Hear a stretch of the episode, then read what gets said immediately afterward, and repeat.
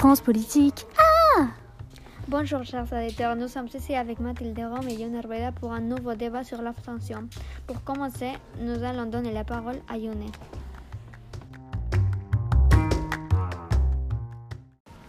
Bonjour Mylène, merci pour l'invitation. Je suis ici pour montrer mon désaccord face au système. Je ne voterai pas pour quelqu'un qui ne me représente pas. Pourquoi nous faire subir cet affligeant spectacle? Avez-vous l'intention de me faire perdre mon temps Vous n'êtes rien d'autre qu'un procrastinateur, qu'un anarchiste. Ce ne sont que des sottises.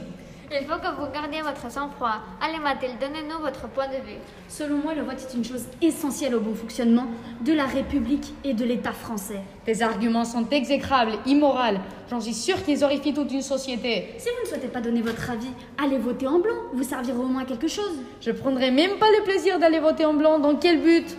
Je refuse de me déplacer et leur dédier de mon temps scélérats qui veulent être au pouvoir de toute une société. Eh bien, abstenez-vous de prendre la parole aussi.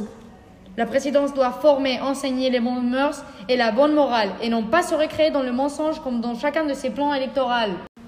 La démocratie a été mise en place pour permettre au peuple français de donner son opinion, de donner son avis sur le gouvernement qu'il souhaite avoir en France. Ce ne sont que des belles paroles pour endormir les citoyens français. Nous allons passer maintenant aux questions-réponses. Yone, comment tu peux justifier autant d'abstention C'est très simple.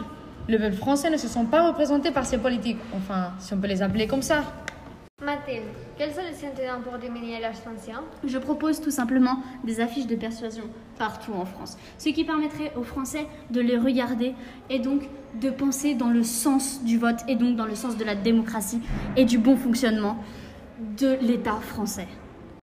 Merci de votre intervention et merci aux auditeurs d'avoir écouté ce débat.